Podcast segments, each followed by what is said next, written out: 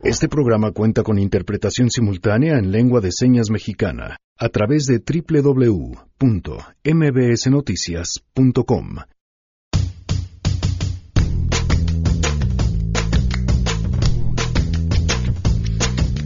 Hoy, porque ustedes lo pidieron, Ramón Morales regresa al Martes Chairo. ¿Deberíamos seguirlo llamando Martes Chairo? También les dejo ahí la pregunta con los temas de el muro de Trump y López Obrador. Por un lado, Andrés Manuel López Obrador se propone reconstruir Pemex, con toda la oposición que quiere enfrentar. Por otro lado, Donald Trump pretende crear su muro y enfrentará toda la resistencia que se le oponga. Además, la otra cara de la violencia en México, un análisis sobre el cual nos pondrá en contexto Guillermo Mora. ¿Qué tal, Pam? Buenos días a ti y a nuestro auditorio. Huir o morir es el dilema de las víctimas del desplazamiento forzado un éxodo aún no reconocido en México y por eso nadie se quiere hacer responsable. Platicaremos los detalles más adelante que afectan a miles de compatriotas. Tenemos buenas noticias, información con Enrique Ansure sobre la sonda espacial eh, china que logró aterrizar sobre la cara oculta de la Luna y más. Quédense porque así arrancamos a todo terreno. MBS Radio presenta a Pamela Cerdeira en A Todo Terreno donde la noticia eres tú.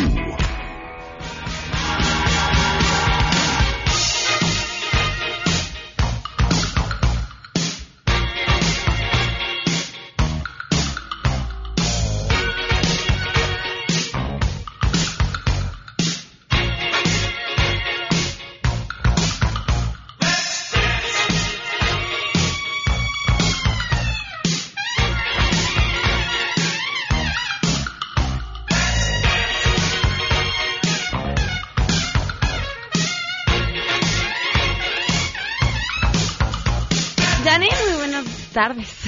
Hola, Pam. La costumbre me quedé con los días en la cabeza. Hola, Pam. buenas tardes. Ah, ¿Qué vamos a oír hoy? Hoy, mira, hoy vamos a celebrar la vida de dos grandes. Uno es David Bowie, que, estaría, que nació un día como hoy del 47, y también Elvis Presley. Entonces vamos a ir una y una. ¿Sabes quién también nació hoy? A ver si no me estoy equivocando.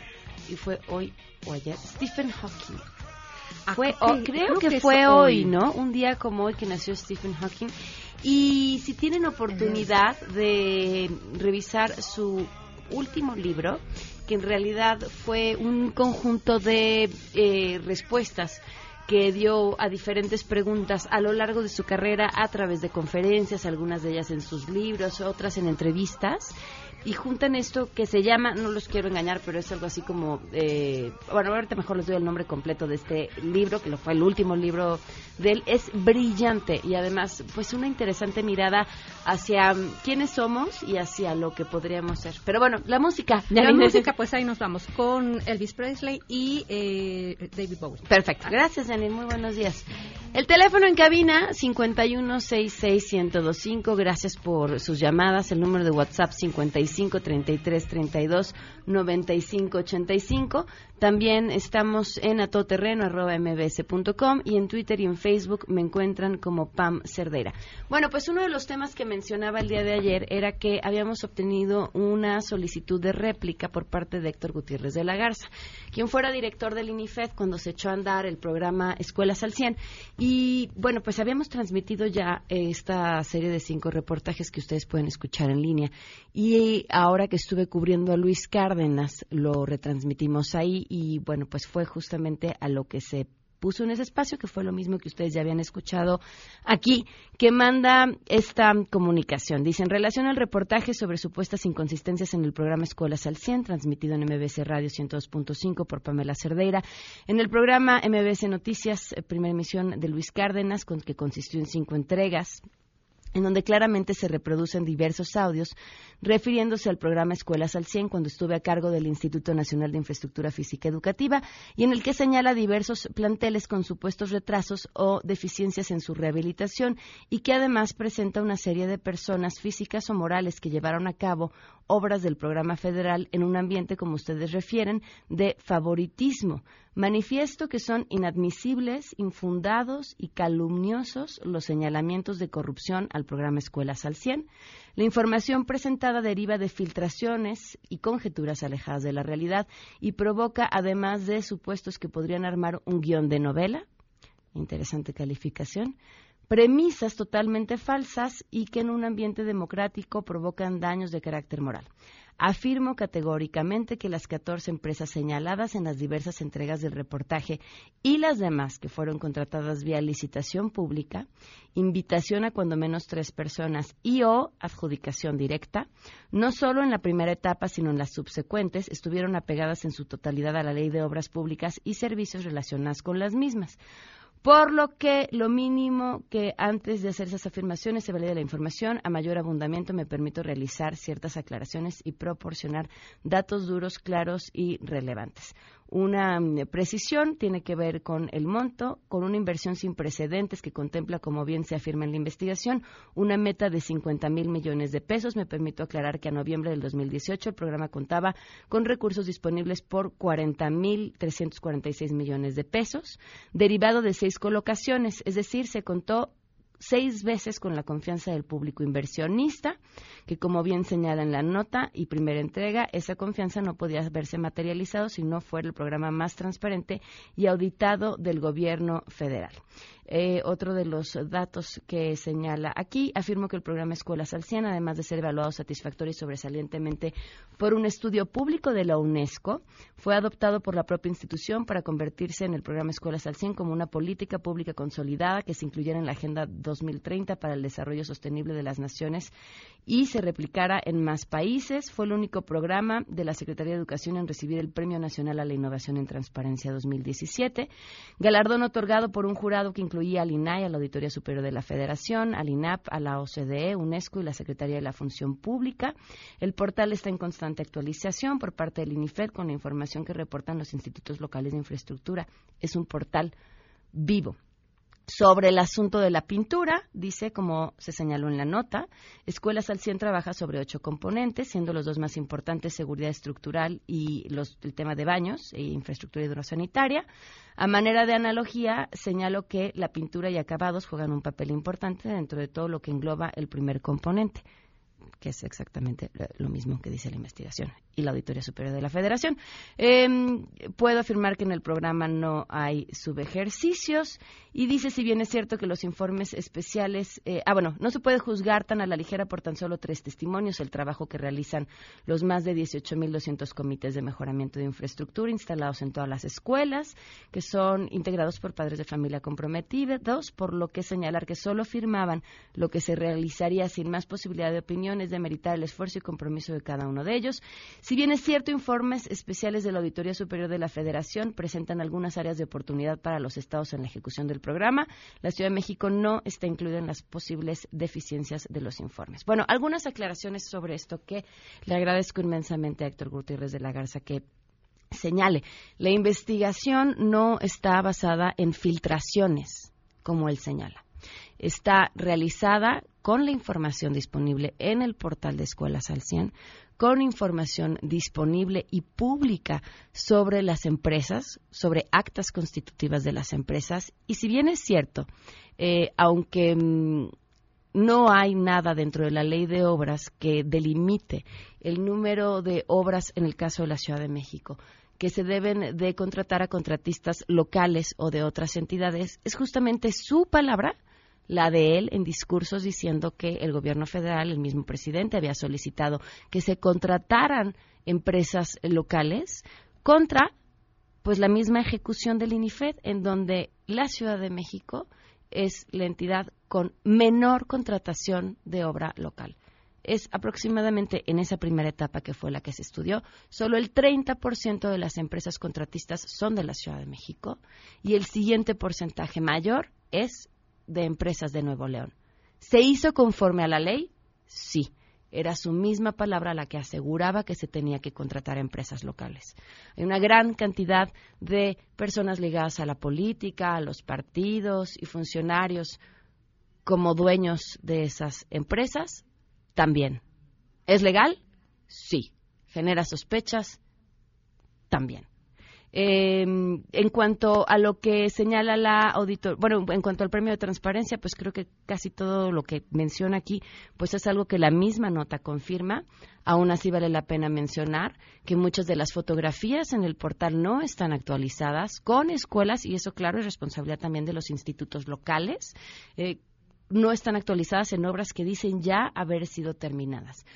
La investigación muestra los testimonios de tres escuelas en la Ciudad de México, porque para hacer una investigación que involucre, como él dice, a los 18.200 institutos educativos en donde se llevaron a cabo las remodelaciones, necesitaríamos muchos, muchísimos investigadores que ojalá los existiera y diera oportunidad de hacer una investigación que abarcara lo que sucedió en este país con todo el programa, porque entonces tendríamos una idea y una noción todavía mucho más clara de cómo se hicieron las cosas. Insisto, y creo que es bien importante, no es un asunto del INIFED. Al ser recursos que recibieron todas las entidades federativas, es un asunto que involucra a todas las entidades federativas. Y si hay algo con lo que me topé en esta investigación, es terror por parte de los maestros y directivos de las escuelas a hablar, porque cualquier cosa que dijeran iba a ser en contra de su propio patrón, que en este caso es la Secretaría de Educación Pública. Pero bueno, ahí la solicitud de réplica de Héctor Gutiérrez de la Torre. Eh, con gusto, cuando vuelva a cubrir a Luis en las mañanas, le doy lectura para que sea en el mismo espacio. Hoy lo hago en este, que es el que tengo y puedo, que es mi espacio. En otros temas, la pregunta del día. Si el programa Escuelas al 100 fuera una telenovela, ¿cómo se llamaría? No, no es cierto. es broma. La pregunta del día tiene que ver con su opinión sobre el cierre de ductos para evitar o como estrategia para evitar el robo de Huachicol. Esto nos contestarán. Queremos conocer tu opinión a todo terreno te parece el cierre de ductos para evitar el huachicoleo? Esta determinación se me hace poco inteligente, pues desgraciadamente al realizarlo estamos sacrificando a toda la nación dejándola sin gasolina. Yo creo que hay técnicas y hay medios mucho más, más actualizados para poder determinar en qué lugar se están realizando ordeñas sin tener que cerrar los ductos. Una solución demasiado primitiva para un problema muy complejo, el cual tiene muchas aristas y definitivamente no creo que fue lo mejor. Ahí están los resultados. El cierre de ductos me parece importante y pues adelante. Yo estoy con el presidente. Estamos con él, de hecho seguramente muchísimos millones de, mexicanos, porque ya estuvo suave de tanto robo y de tanta, tanto cinismo en el gobierno y realmente si hay cierre de, ductos o hay desabasto. Habría que preguntarle bien a la parestatal a ver cuántos de los trenes primarios y gasolinas este, terminadas tienen trabajando de la seis refinerías. Bueno, pues si esa es una medida para que ya no estén saqueando, está bien, pero también, ¿qué están haciendo en contra de estas personas? Porque, pues la verdad es de que está bien que los cierren y que les vayan cerrando las puertas para que estos delincuentes no continúen haciendo de las suyas. Pero, ¿y el gobierno no se supone que iba a detener a estas personas? Pues no entiendo. La intención es buena, pero la planeación es malísima. Está afectando más de lo que está ayudando. Yo creo que eh, fue buena medida para evitar los robos, tiene que haber alguna manera de pagar tantos robos. El problema es que está afectando a toda la población y a los que no son culpables del robo de combustibles. A lo mejor si esta medida lo hubieran tomado previniendo la falta de costumbre, llevando pipas de antemano, no sé, pero la gente en Toluca está batallando muchísimo. No hay gasolina, ni siquiera en las, las gasolinerías que ya están saliendo del estado. Como estrategia para enfrentar el huachicoleo está bien, pero por el amor de Dios debes de tener alguna alternativa para hacer llegar el combustible. De otra manera esto se parece mucho a la guerra contra el narcotráfico. Quieres tapar un hoyito y es un boquete. A todo terreno 12 con 17, gracias por sus mensajes. Por cierto, gracias a Miguel González, intérprete de lengua de señas mexicana el día de hoy, quien nos acompaña a través de la webcam en mbsnoticias.com. Hoy se cumplen un año, cuatro meses, seis días del feminicidio de Victoria Pamela Salas Martínez.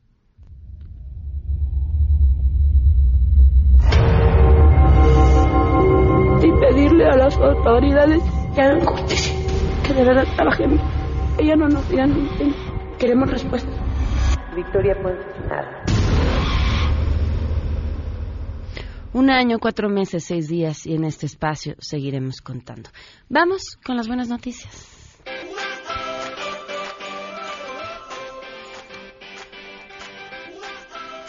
Bueno, pues eh, la gran noticia nos la comparte hoy Angélica Melín. Te escuchamos, Angélica. Muy buenos días.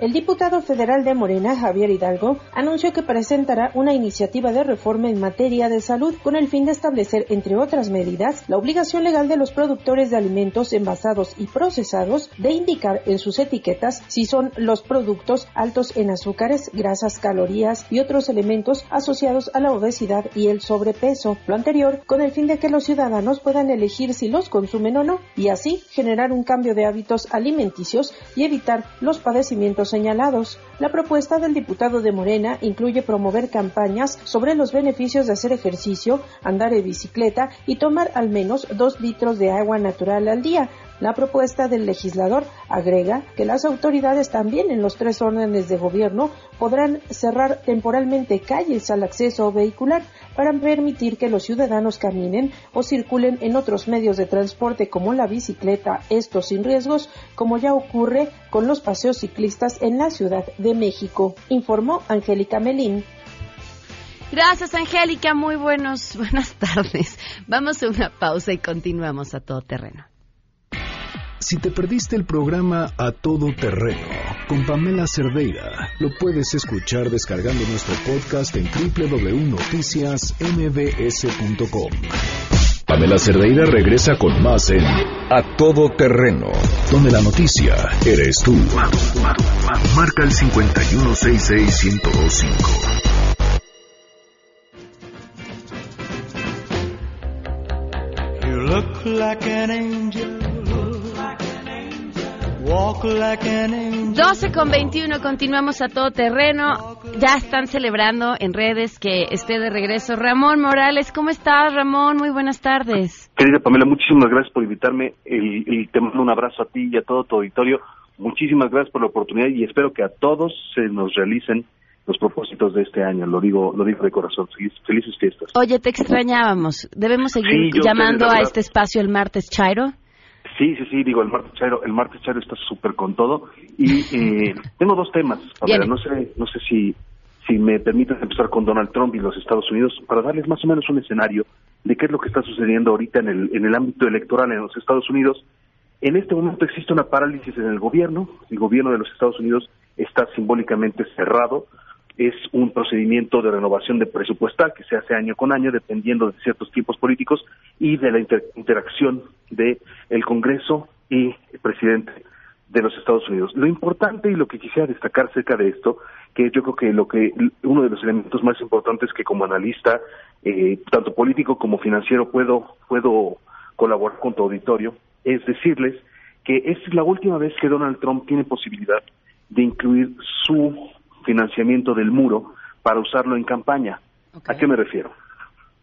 La reelección, la elección presidencial en la que Donald Trump podría reelegirse será el año 2020, pero la campaña propiamente comienza en 2019.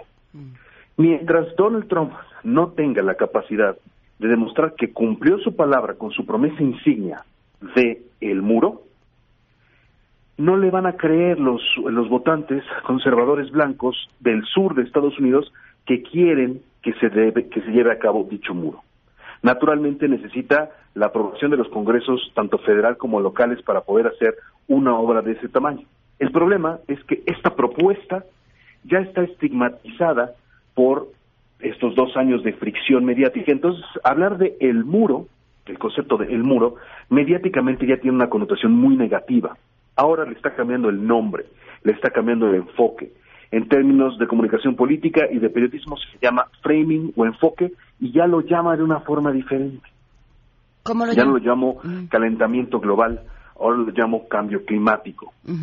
Entonces ahora en vez de llamarlo el muro, ahora lo, habla, habla de un eh, muro, pero más bien una barda de acero, ¿no? De tubos de acero. Eso es lo que él quiere plantear ahora que ya no va a ser un muro, sino van a ser un conjunto de barras de acero.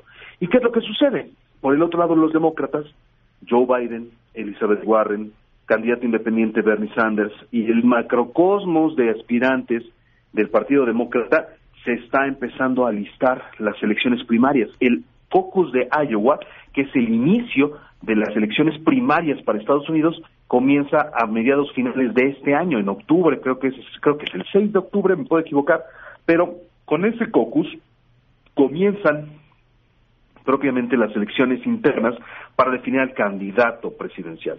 Entonces los republicanos tienen un problema porque no tienen otro liderazgo visible, a menos de que sea Mike Pence, quien actualmente está de vicepresidente y comparte buena parte de la culpa mediática que se le imputa a Donald Trump. Pero el punto es que esta parálisis del gobierno norteamericano se causa desde mi perspectiva porque Donald Trump no va a poder sacar a tiempo el dinero para construir su muro si lo saca en el presupuesto del año 2020. Por eso el presupuesto de 2019 es tan importante, porque es la última vez que va a poder empezar el debate para las campañas diciendo yo cumplo mi palabra. Y ahorita no lo tiene. Entonces, analistas conservadores en Estados Unidos, Ann Coulter, Coulter es el apellido, pues digamos más mediatizado que representa voto conservador caucásico blanco del sur, dice Donald Trump nos timó. Donald Trump nos timó, nos robó, y entonces entre este, entre la base de Trump está perdiendo credibilidad y el muro era el símbolo más importante que le daba credibilidad. Entonces, lo que nosotros enfrentamos como, como comunidad y también, pues digo, naturalmente México, que está relacionado directamente con esto, es, y, creo que tiene mucha razón Andrés Manuel en el hecho de no meterse, porque le hubiera dado más tracción mediática a una cosa que es simplemente electorera.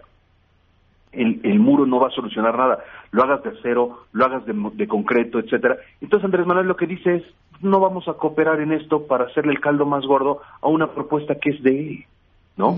¿Para qué, para, qué, ¿Para qué hablar acerca de este tema cuando tenemos otros, otros temas domésticos de qué hablar? Pero antes de desviarnos hacia, hacia Andrés Manuel, la congruencia de un candidato que cumpla las promesas es esencial en su credibilidad. Y el votante de Donald Trump espera ese muro, la última oportunidad que tiene para financiarlo es ahora. Si no saca el dinero para el muro, se acabó el, apoyo popular que respalda a Donald Trump o se va a empezar a terminar y va a ser imposible para él terminar la, la elección. Muy probablemente estamos enfrentando, en medios se habla ya de una renuncia que se firmará este año.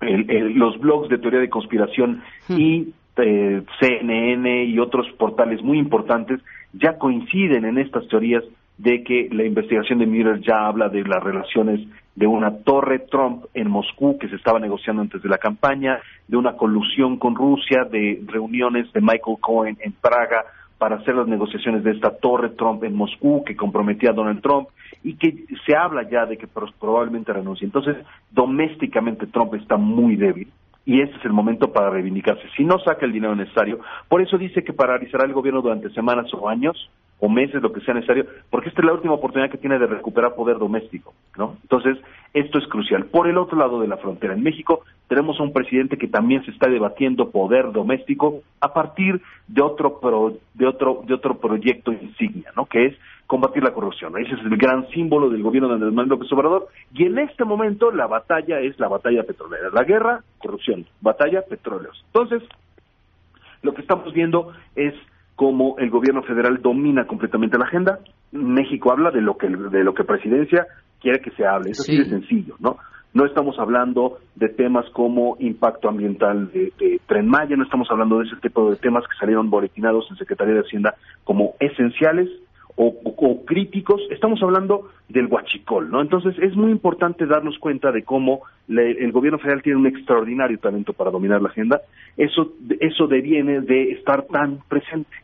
Lo que para Enrique Peña Nieto era un problema tan difícil porque no asistía a conferencias de prensa abierta con la misma regularidad, ellos no controlaban la agenda, muchas veces los memes controlaban la agenda, ¿no? Pero en el caso del gobierno de Andrés Manuel, el, contacto diario con el periodista da, da, agenda, da historia, llena columnas, llena analistas, llena esto. Y entonces en este momento estamos hablando de este tema, cuando había otros, otros temas muy, muy importantes que se quedaron en el tintero, presupuesto a cultura, presupuesto a educación, universidad, todo eso cambió y ahora estamos hablando del pachicor. Pero seguimos hablando de corrupción.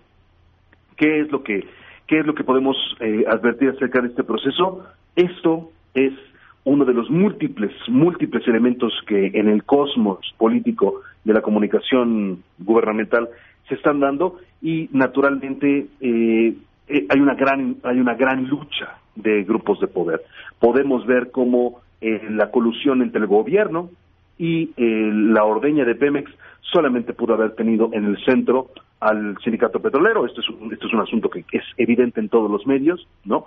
Y es la lucha por la preponderancia de grupos políticos extremadamente importantes y poderosos, ya para que Andrés Manuel te diga, en la cúspide de su luna de miel, al inicio del gobierno, que son grupos de interés muy poderosos, que tenían la, la, la, autorización de los presidentes anteriores, estamos hablando de uno de los grandes temas, el desabasto de combustible, podría estar originado por motivos políticos. Vi cómo se lo preguntaron a Andrés Manuel, vi su rostro y solamente expreso mi opinión personal individual creo que ese tema se le nota en el rostro el rechazo, no quiere hablar de eso, no quiere que se utilice esa editorial, no quiere que se utilice esa línea argumentativa, pero creo que, creo que esa es. Creo que el asunto es los estados geográficamente, eh, además geográficamente también es muy importante, o sea, el paso de la costa, el paso de la costa eh, pues sí, o sea, pareciera, pareciera, si me permites, es que tu programa es muy serio, Pamela, es muy, muy serio, pero tengo una teoría de conspiración, no sé si me permites compartirla. Bajo tu propia responsabilidad. Híjole, sí está fuerte. bueno, pues el caso es que Puebla está geográficamente conectada entre la costa del Golfo y la Ciudad de México. Entonces no me extraña que en Puebla la cosa esté tan caliente con lo del huachicol.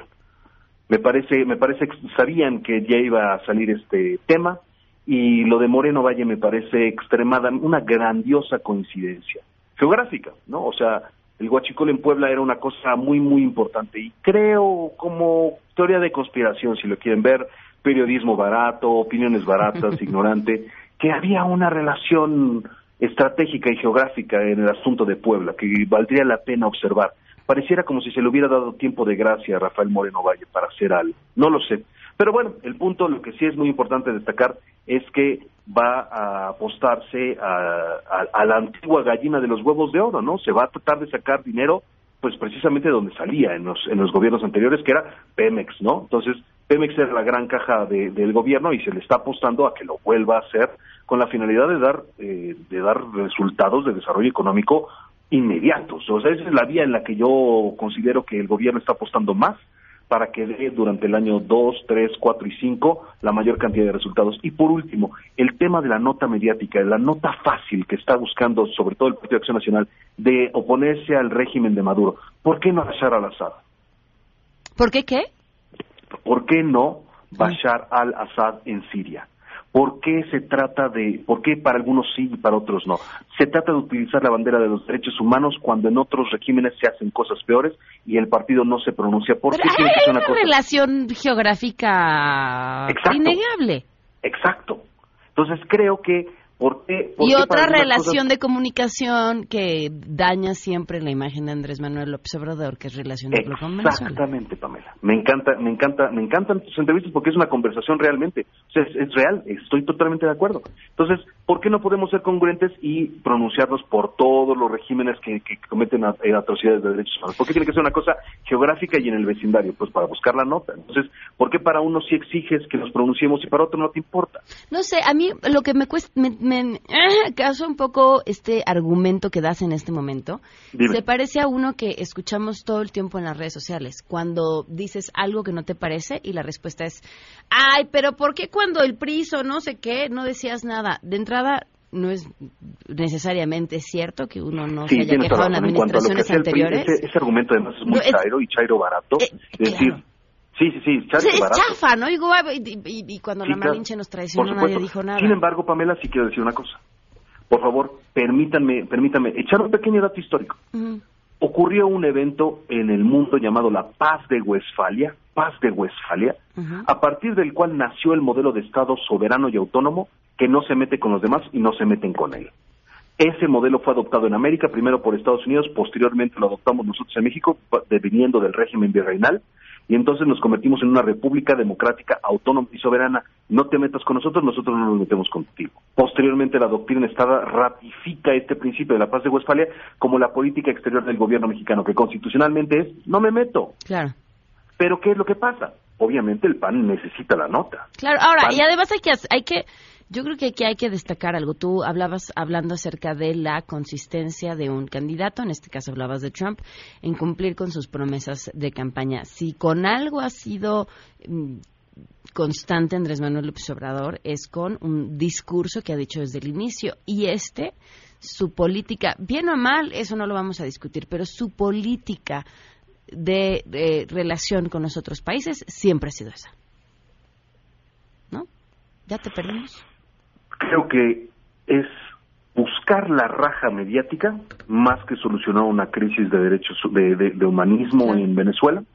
Me gustaría, e, es, es importante que nosotros entendamos eh, existen estudios, Matthew Baum estudia sobre el concepto de que la oposición al inicio de un gobierno tiene más atención mediática, el PAN lo sabe, sabe que ahorita los focos están sobre ellos, la gente quiere ver cómo se oponen, se están oponiendo en el tema en el tema de política exterior, a los mexicanos les importa el tema económico y doméstico, si el PAN realmente quisiera ganar adeptos de esto, dejen de llamar este a, Andrés Manuel con sus spots genocida y compararlo con con Stalin y con esto, en, enfóquense en el bolsillo de las personas. Lo que realmente el PAN necesita para constituir una oposición este, rentable electoralmente, y le hablo a sus líderes que nos escuchan, es hablar de dinero, de, dinero en el bolsillo, ¿no? Del desarrollo económico, del impacto económico. Eso es lo que está muy demostrado. Lynn que en su, en su libro El mensaje importa, del, de Message Matters, habla de que la campaña presidencial es el bolsillo de la gente. Entonces, si lo que están buscando es eso, pues denle por ahí, pero simple y llanamente la gente en las comunidades campesinas, en los estados de la República, en las grandes capitales, se preocupa muy poco por política exterior. Mi apunte. Claro. Ramón, es siempre un lujo poder platicar contigo. ¿En dónde te puede seguir el público? Eh, que, eh, arroba Artes Imperiales en Twitter, Ramón Morales y seguir en Facebook. Muchísimas gracias por la invitación, Pamela. Nos vemos próximamente. Les mando un saludo a todos. Gracias, Ramón. Muy buenas tardes. Ramón Morales, abogado catedrático de Comunicación Política, Oratoria y Persuasión. Vamos a una pausa y continuamos a todo terreno. Queremos conocer tus historias. Comunícate al 5166-1025. Pamela Cerdeira. A todo terreno. Donde la noticia eres tú. Volvemos. Pamela Cerdeira está de regreso en A Todo Terreno. Únete a nuestra comunidad en facebook.com. Diagonal Pam Cerdeira. Continuamos.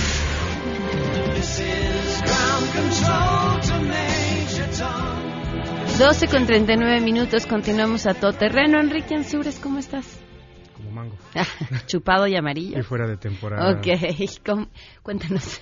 Fíjate que ahorita está en boga una, una información bastante, noticia bastante importante, que es la llegada de la Agencia Espacial China, de los chinos, a la Luna. No es la primera vez, pero esta vez llegaron al lado oculto. Es la primera vez que una, una misión eh, por parte de nosotros, de los humanos, llega al lado oculto de la Luna. No, no era posible que llegara esta, esta misión por la, los problemas técnicos de, de, telecomunicaciones. Como está del otro lado, entonces eh, había problemas justamente en la parte de, la, de, las, de las comunicaciones. Lo que hicieron los chinos fue poner un, satélite, un satélite que se llama, es que tiene unos nombres tan extraños los chinos que se llama... Este, Eso ah, mismo opinan ellos de nosotros. Kikwai. Okay. Que, que, hay, imagínate. Nadie, hay que aprender, nadie te va a corregir tu hay, chino. Hay que aprender chino porque es, la, es el idioma del, del futuro justamente va por ahí por ahí la, la, situación. Entonces ponen este satélite justamente para que haya para que haya comunicaciones con la con la sonda con la sonda YouTube 2 esta sonda YouTube 2 va a estar justamente en, eh, explorando la superficie marciana para que pueda estudiar eh, diferentes cuestiones geológicas del, planeta, pero también lo que está interesante es que llevan experimentos biológicos, llevan ahí este, una serie como de, de huevecillos para ver eh, cómo se comportan justamente los, los, entes biológicos en ese tipo de condiciones, en falta de gravedad, con radiación este intensa. Pero aquí lo más interesante es que este tipo de, de acciones de China está empezando nuevamente a generar una carrera espacial porque ya los, los este, norteamericanos se están preocupando, los, rusos también, y esto justamente habla de que empezamos a tener otra carrera espacial. Ya se empiezan a, contemplar nuevas misiones eh, a, la Luna, ya se llevó a, este, a un asteroide eh, fuera, ya a los límites de la, del sistema solar, y esto habla de que pues vamos a tener nuevos avances tecnológicos porque eh, cuando la carrera espacial se dio en, entre la Unión Soviética y los Estados Unidos contrajo una serie de desarrollos bastante importantes. Los tenemos en nuestra vida cotidiana, no nos damos cuenta, pero ahí los tenemos y esto va, es un parteaguas a, una, un nuevo de, desarrollo tecnológico y científico por la, la, la creciente economía china. Con miras al futuro, además de la carrera espacial, ¿qué puede traer para las personas comunes y corrientes, los que tenemos los pies en la tierra, eh, conocer lo que sucede y cómo se comportan los organismos en el lado oculto de la Luna. ¿Cómo? ¿Fue pregunta? no, te entendí. ¿Estuvo muy larga? Sí, sí. No, no, no. ¿Esto qué puede representar? O sea, van y sabemos cómo reaccionan los organismos. Ah, lo que pasa es que ya se, ya se tiene una, una visión de viajar a Marte. O sea, ya está este, este famosísimo excéntrico Elon Musk tratando de desarrollar un, este, una nave espacial que va a ir a, Marte. Y aquí tenemos el problema de mm, cómo se va a comportar el cuerpo humano. Cuando el cuerpo humano está en estado de ingravidez, empieza a tener diferentes problemas. Toda la sangre se empieza a subir hacia las, eh, de las extremidades hacia la parte de la cabeza. Y eso pues va, va a afectar a, la, a, los al, al, cerebro en general, ¿no? Pero también hay descalcificación. Entonces, cuando estamos hablando de periodos largos este, de estar en, en, ingravidez y también estar expuestos a, radiaciones, pues este, es, preocupante. Entonces, este tipo de cosas se tiene que estudiar para tomar las medidas adecuadas. Fíjate que estaba leyendo un artículo sobre cómo eso lo, están tratando de prevenir los, este, la, Agencia Espacial Italiana y están justamente simulando el campo magnético de la Tierra para instalarle una nave espacial y evitar justamente estas dosis de radiación que eh, estamos pueden eh, los astronautas exponerse. Nosotros estamos protegidos por la atmósfera terrestre y el campo magnético de, que, tenemos en, la Tierra, pero si salimos nos exponemos a, una, radiaciones pues, que pueden ser incluso letales. Cuando los astronautas hacen algo que les llaman las caminatas espaciales, se exponen a 50, como si fueran 50 radiografías, nada más en ese ratito que estuvieron afuera. Y eso es muy peligroso, porque a la larga te puede generar este cáncer.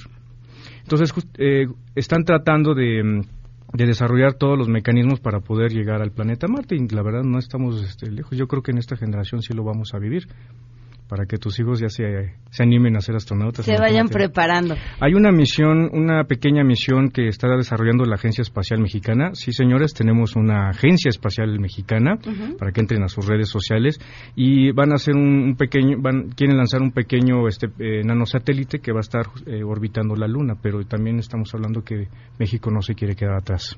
Eh, yo no quería hacer esta pregunta tan seria, pero es de parte del público. Alfonso Palestina quiere saber si crees que algún día llegue un burro a Marte. Ah, esa es una pregunta retórica.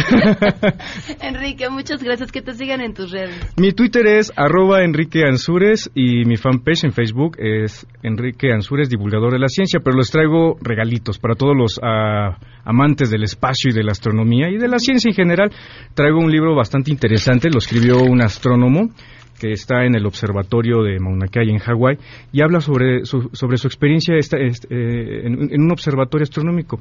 Yo, yo tuve la experiencia de trabajar un ratito en el Observatorio Astronómico Nacional y son experiencias fascinantes porque estás en medio de la nada, ahí no hay nada de luz, no puedes encender ni un solo foquito, entonces te sientes pequeño las constelaciones se prenden de tantas estrellas que hay. Entonces, él profundiza justamente de una manera muy poética con este libro que se llama La Noche, un maravilloso viaje del crepúsculo al alba. De, digo que tengo problemas con los apellidos. Tin Xuan Tuan. Ok. ¿Cuántos traes? Traemos tres para los radioescuchas de a todo terreno. No sé cómo podría ser la dinámica. Que nos llamen uno al 5166125 y los otros dos que sean parte de nuestra lista de difusión de WhatsApp, ya miembros, ¿eh?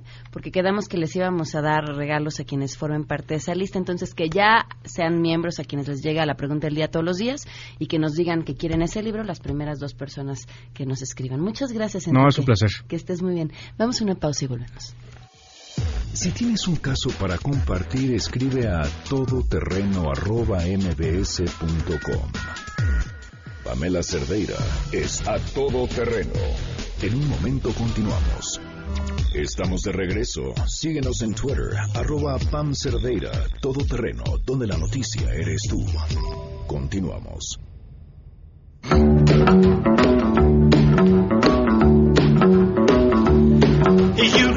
12 con 48 minutos. Fíjense que nos preguntan a través del WhatsApp sobre el asunto del desabasto de gasolina en la Ciudad de México. Esto, Reforma trae una nota publicada reportando desabasto en siete gasolineras en la Ciudad de México. No hemos podido confirmar esta información, insisto, la trae solo Reforma, pero nos dimos a la tarea de, en estos momentos, mientras escuchaban el programa, Itzel llamó a esas gasolineras. Bienvenida, Itzel. Hola, Pam, buenas tardes. ¿Qué encontraste, Itzel? Mira, mm, solo nos contestaron en dos gasolineras, en la de Super Servicio Tláhuac, tienen desabasto desde el viernes pasado de gasolina. Solo me dijeron que en Pemex pues no había gasolina y era la única información que tenían. Y en Repsol llamamos al corporativo y nos dijeron que no nos podían dar esa información.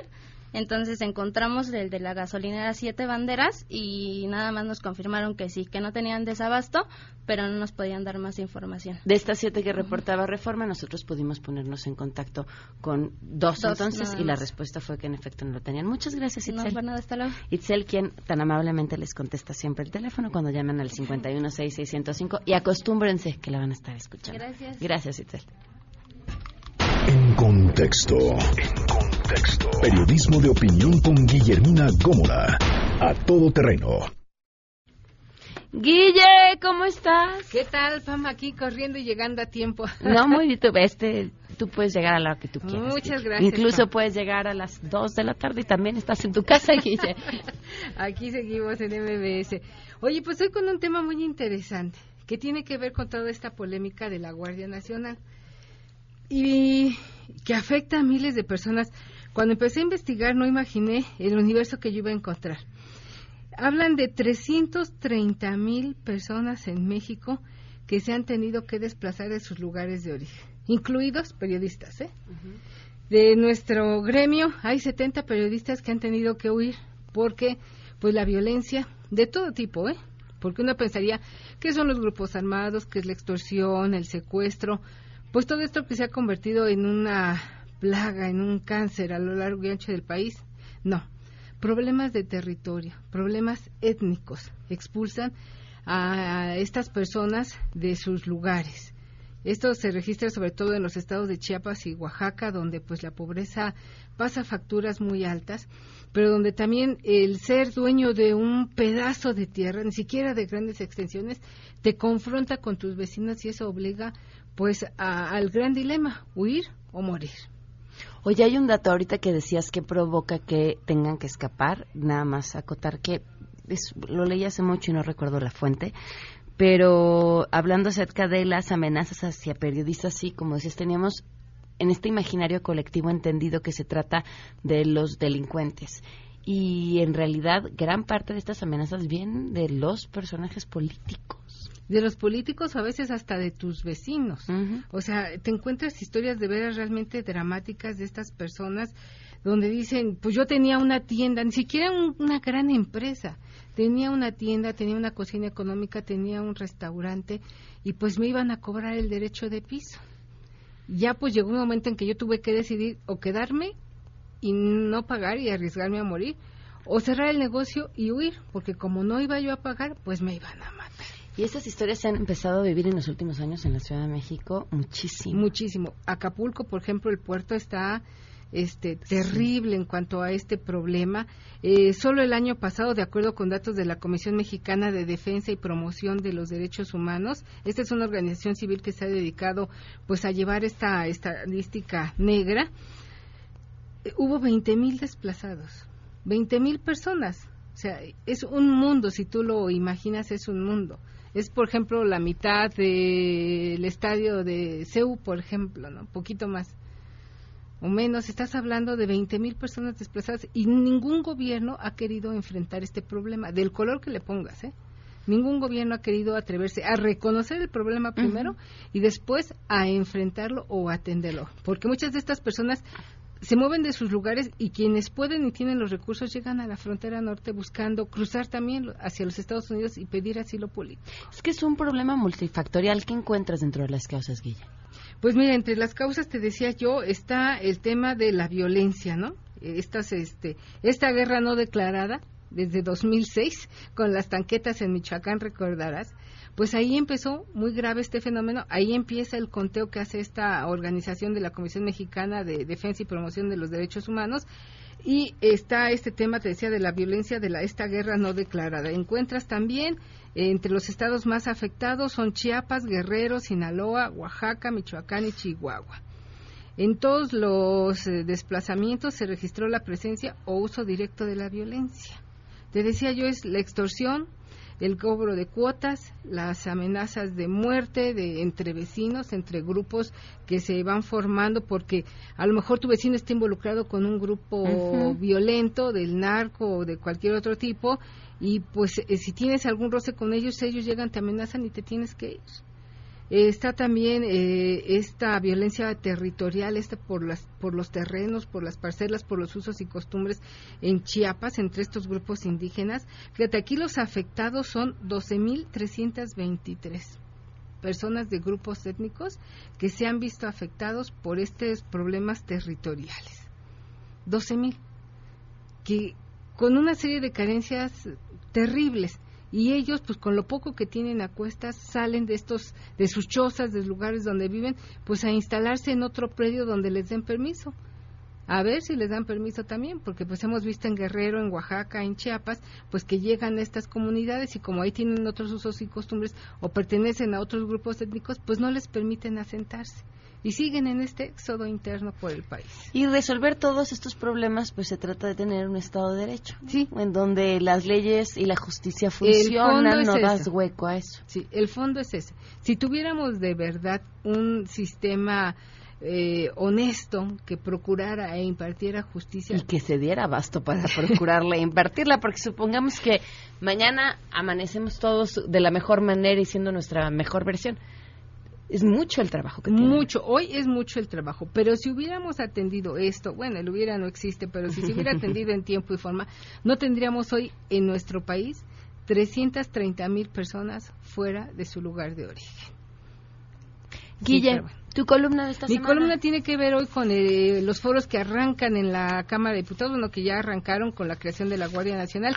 Y yo pregunto, a estas alturas del partido y de 2006 a la fecha, ¿la Guardia Nacional hoy en qué categoría la podemos establecer? ¿En la categoría de capricho o en la categoría de una necesidad urgente ante la violencia imparable que avasalla a nuestro país a lo largo y ancho. Fíjate que la discusión es interesantísima. Cuando escuchaba a todas las voces, y además voces autorizadas para hablar de temas de seguridad, sus quejas, bueno, incluso la Suprema Corte lo echó atrás, sobre la ley de seguridad interior, entendía a quienes estaban en contra, pero también entendía a quienes decían el ejército ahí está, tiene que seguir y necesita una base legal para sostenerse. Sí, un marco legal. Y creo que ahorita que estamos hablando de la Guardia Nacional, otro nombre, mismo tema, mismo fondo, misma solución. Otro nombre, porque en el sexenio anterior le querían llamar Gendarmería, no avanzó este proyecto, hoy le cambian el nombre, le ponen Guardia Nacional, pero es el mismo esfuerzo. y la Gendarmería tenía como otras funciones, ¿no? de pronto se dedicó como a cuidar turistas o a cuidar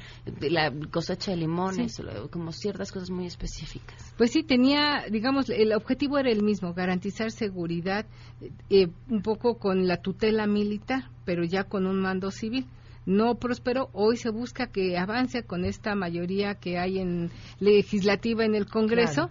Pues ojalá, sobre todo yo mis votos que hago es que se escuchen a todos los actores, porque todos somos corresponsables. Sociedad civil, autoridades municipales, autoridades estatales. Todos somos corresponsables. Que se escuchen, que no se convierta en una torre de Babel. La pueden encontrar en diarioimagen.net o en arroba Guille ahí ya está. Muchas gracias, Gracias a ti, Que sea una gran semana, 12 con 57. Gracias Por sus mensajes. Me escriben, Marco, y ponen un número y no me contesta nadie. No le marques ese número, no es celular, es 5166-1025, que es el teléfono que tenemos en cabina. Vamos a, ay no, a una pausa y después inicia otro programa que se llama Mesa para Todos. Y bueno, pues esperamos que lo disfruten. Mañana a las 12 los espero aquí en A Todo Terreno.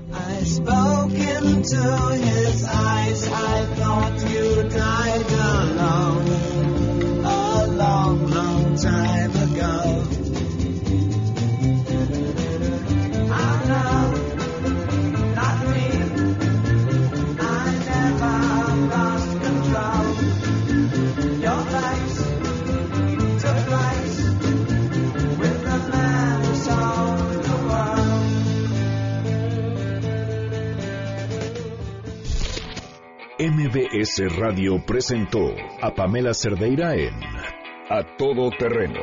Te esperamos en la siguiente emisión, A Todo Terreno, donde la noticia eres tú. MBS Radio, en entretenimiento, estamos contigo.